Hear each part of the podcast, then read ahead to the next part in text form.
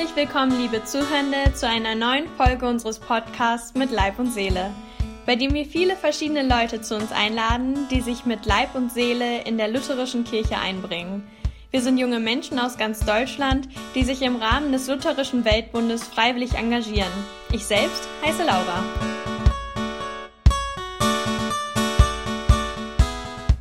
Letztens habe ich auf meinem Instagram-Account ein wenig gescrollt und mir fiel ein Bild auf von Toni, auf dem steht, ich bin wunderbar gemacht.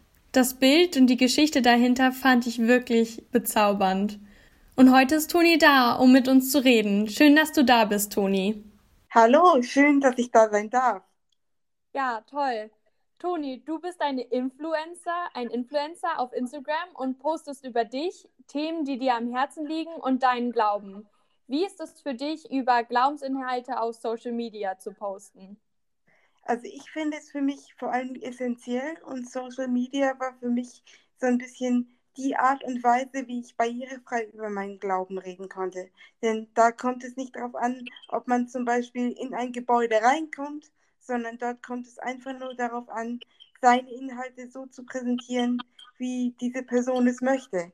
Und genau das fand ich gut. Ich hatte dort alle Freiheiten, die ich vielleicht in physischen Kirchenräumen aufgrund meiner Behinderung zum Beispiel nicht habe. Du hast es gerade ja schon angesprochen. Für mich auch super interessant. Was für Inhalte liegen dir denn besonders am Herzen? Für mich ist Glaubensgeschichte immer ein Stück weit, wenn nicht sogar komplett auch persönliche Geschichte. Das heißt, ich kann nicht über meinen Glauben reden und von meinem Glauben erzählen, ohne von mir zu erzählen. Und da gehören sowohl meine Behinderung als auch alle anderen Facetten von mir dazu, wie mein Geschlecht oder auch meine Sexualität und auch darüber berichte ich. Wow, okay. Man merkt auf deinem Instagram-Account, du engagierst dich wirklich mit Leib und Seele. Was treibt dich denn an? Mich treibt an, dass ich die Person sein möchte, die mir damals als Kind innerhalb von Kirche gefehlt hat weil ich immer nur Menschen gesehen habe, die nicht behindert waren, augenscheinlich, und die quasi ihr Leben einfach so leben konnten. Und dann gab es mich. Und genau das hat mir gerade in Kirchenräumen gefehlt, obwohl Kirche sich ja immer sehr mit Inklusion brüstet, beziehungsweise, wie ich auch finde, die das Christentum an sich ja eigentlich eine sehr inklusive, die gute Nachricht, das Evangelium verbreiten möchte. Und da gehören nun mal auch alle Menschen dazu. Ja, das sehe ich genauso wie du. Magst du noch mal erzählen, wie deine Meinung dazu ist? Wie sensibel ist Kirche für Menschen mit Behinderung? Ich muss sagen, dass es über die Jahre definitiv besser geworden ist. Und je mehr ich mich auch in Richtung Aktivismus dahingehend bewege, merke ich, dass die Menschen auch immer mehr bereit sind, dass sich Sachen ändern. Also wir sind schon auf einem guten Weg, aber längst noch nicht am Ziel. Ja, das kann ich sehr gut verstehen und ich finde, wir müssen noch einiges dafür tun und uns noch mehr mit den Themen beschäftigen und auseinandersetzen. Hast du in deinem Engagement gemerkt, dass die Behinderung dich mehr beeinträchtigt, als sie eigentlich müsste? Also, weil Menschen oder bestimmte Leute sich nur langsam auf Inklusion und alles, was damit zusammenhängt, einstellten? In dem Sinne ja, zum Beispiel als bei mir der Konfirmationsunterricht anstand. Ich bin in meinem Alltag auf Assistenz angewiesen. Und eigentlich bin ich davon ausgegangen, dass die Assistenz ganz normal vom Kostenträger übernommen wird, wie auch damals meine Schulassistenz. Aber der Kostenträger hat sich geweigert, weil sie Konfirmationsunterricht als Privatvergnügen abgestempelt haben. Und ich wirklich zusammen mit meiner Kirchengemeinde da ähm, darüber kämpfen musste, dass diese Assistenz mir bewilligt und bezahlt wird. Und ich finde, das zeigt schon einiges dass halt einfach gerade in Glaubensfragen, was natürlich sehr, sehr intim ist und sehr, sehr privat ist, aber dementsprechend auch sehr, sehr wichtig ist, dass sich da viel noch ändern muss. Und das hat sich damit so langsam in Bewegung gesetzt. Ich hoffe für alle die, die nach mir kommen, dass es mittlerweile besser ist. Ich musste damals noch relativ viel kämpfen, aber es hat sich gelohnt, denn ich wurde konfirmiert und das hat, die Konfirmation hat mit dazu beigetragen, dass ich jetzt so offen und so intim und so mit Leib und Seele über meinen Glauben reden kann. Das hast du wirklich schön gesagt, Toni. Und ich freue mich persönlich mit dir, dass das funktioniert hat.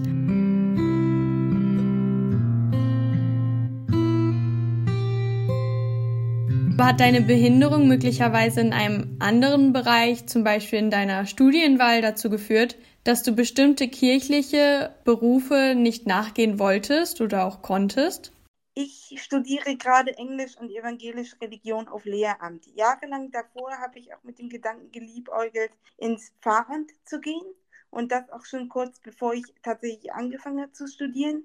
Aber dann habe ich halt darüber nachgedacht, dass einfach viele Kirchenräume noch nicht barrierefrei genug sind. Ich habe so Menschen wie mich in allen Facetten und so bunt wie ich bin, nicht in Kirchenräumen gesehen und ich habe nicht das Gefühl, dass dort ein Platz für mich ist dieses Gefühl hatte ich in Schulen nicht so krass und deswegen habe ich mich erstmal für den Weg des Lehramts entschieden. Wie würdest du es heute entscheiden? Wie stehst du gerade dazu? Durch die Corona-Pandemie hat sich die Geschichte mit digitaler Kirche sehr, sehr vergrößert und ich habe dadurch sehr, sehr viele andere tolle Menschen kennenlernen können. Und die haben mir gezeigt, dass Kirche jetzt doch so bunt ist wie ich erst gar nicht gedacht habe. Sie ist doch so bunt und das hat mich mit Hoffnung erfüllt und vielleicht mich auch zu dem Gedanken gebracht, dass ich nach meinem Studium definitiv weiter mit Kirche zu tun haben möchte, es sogar muss, damit es mir gut geht.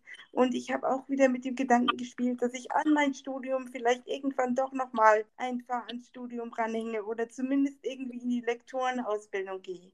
Also diese Zweifel haben sich mittlerweile beseitigt und dafür bin ich total dankbar. Ich würde das total toll finden und dich dabei auch unterstützen wollen. Ich finde, mit deinem Instagram-Account und auch in deinem Engagement innerhalb von Kirche und Gesellschaft tust du einen tollen Beitrag für so viele Menschen. Es ist wirklich beeindruckend, wie du Menschen persönlich erreichen und deine Themen den Menschen näher bringen kannst. Und es ist so wichtig, dass wir innerhalb unserer Kirche noch bunter werden und mehr Vielfalt zeigen und damit ein Zeichen setzen, wie bunt unsere Gesellschaft, aber auch unsere Kirche ist. Und gerne würde ich mit dir noch über das Thema Gendergerechtigkeit reden. Wenn du magst, erzähl uns doch gerne einmal, wie denn dein Prozess in deiner Genderidentität oder Geschlechtsidentität war. Gerne. Also ich habe tatsächlich für eine relativ lange Zeit in meinem Leben nie wirklich das Gefühl gehabt, dass ich mich total mit dem Geschlecht, das mir bei der Geburt zugewiesen wurde, identifiziere.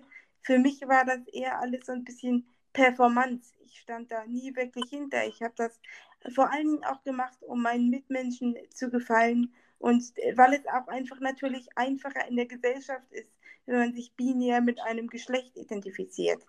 Nur ich habe in den letzten paar Jahren gemerkt, dass das einfach für mich nicht richtig ist, dass es nicht meine Wahrheit ist und dass ich mich auf dem quasi nicht-binären Spektrum verorte. Das heißt, ich fühle mich weder ähm, dem männlichen noch dem weiblichen Geschlecht zugehörig, so wie es in der westlichen Welt immer sehr binär dargestellt wird. Mhm.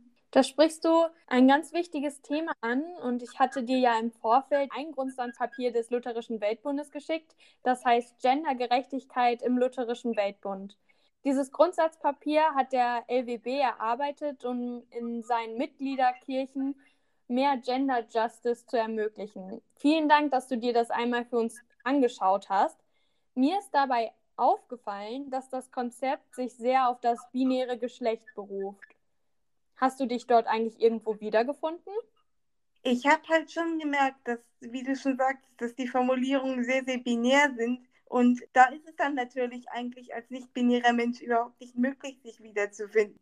Dieses Papier, so gut es auch ist und so viele gute Absichten es auch definitiv hat, die ich da habe rauslesen können, spiegelt halt genau diese Gesellschaft wieder. Dass man sich zwar öffnet und sagt, man ist für Gendergerechtigkeit, nimmt dann aber nicht wirklich wahr, dass Gender einfach auch ein soziales Konstrukt ist.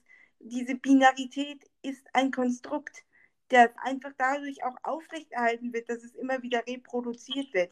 Und gerade alle quasi alle Möglichkeiten oder alle Absichten, inklusiver zu werden und Frauen zum Beispiel einfach viel vermehrter in kirchliche Entscheidungen zum Beispiel mit einzubeziehen und für Parität zu sorgen, was das angeht, schließen halt genau die Menschen leider aus, die sich auf diesem binären Spektrum nicht wiederfinden. Das heißt, es ist zwar ein guter Anfang, aber es sollte nicht das Ende sein. Ja, total.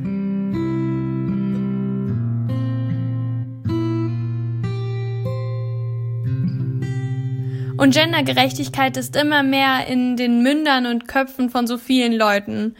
Aber dann höre ich leider immer wieder bei Menschen, die über Gender Justice, Gendergerechtigkeit reden, wie viele betrifft das denn überhaupt? Und wir können doch nicht auf jeden und jede Rücksicht nehmen, der oder die sich eventuell beleidigt fühlt. Was würdest du denn darauf antworten? Ich würde eine Gegenfrage stellen. Mit welcher Sicherheit sagen denn die Menschen, dass es niemanden betrifft? Nur weil sie vielleicht selbst diese Meinung vertreten, heißt es ja nicht, dass sie nicht Menschen im Umfeld haben, die es genau betrifft, die sich aber nicht trauen, dahingegen was zu sagen, weil sie genau wissen, wie diese Menschen darauf reagieren würden. Ja, die Antwort finde ich richtig gut und ich sollte sie mir echt merken, wenn diese Anmerkungen wiederkommen. Und um nochmal auf das Grundsatzpapier des Lutherischen Weltbunds zurückzukommen, hast du eventuell Tipps, wie wir im Lutherischen Weltbund sensibler damit umgehen können? Also ich finde, du hast zum Beispiel einen sehr, sehr guten ersten Schritt getan, indem du mit einem nicht-binären Menschen darüber redest.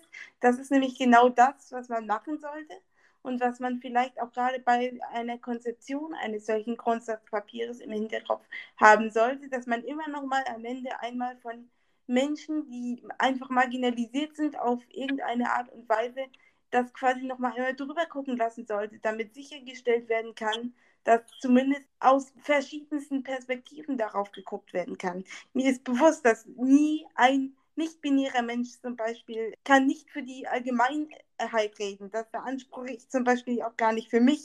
Aber es ist zumindest mal ein Ansatz zu gucken, dass diese Welt inklusiver wird. Und das fängt ja alleine schon mit diesen Grundsatzpapieren an. Denn das ist ja so ein bisschen das Fundament dafür, für die Arbeit, die später geleistet wird. Ja, das finde ich super. Vielen Dank für deine Tipps. Ich würde wirklich sagen, dass sich auch etwas verändern muss, damit der LWB noch inklusiver wird, aber dass wir da auf einem guten Weg sind. Zum Abschluss würde ich dich gerne noch fragen, wie denn dein Konfirmationsspruch lautet. Mein Konfirmationsspruch lautet, mit meinem Gott kann ich über Mauern springen. Oh, schön. Ähm, als ich den damals ausgewählt habe, hat mich meine Pastorin ein wenig verdattert angeguckt und gemeint, aber Moment, das kannst du doch gar nicht. Und ich so, genau, das ist der Witz. In der Hinsicht, ich habe darüber auch schon mal einen Instagram-Post verpasst, ob Glauben nur was für Fußgänger ist. Und ich sage, nein, definitiv nicht.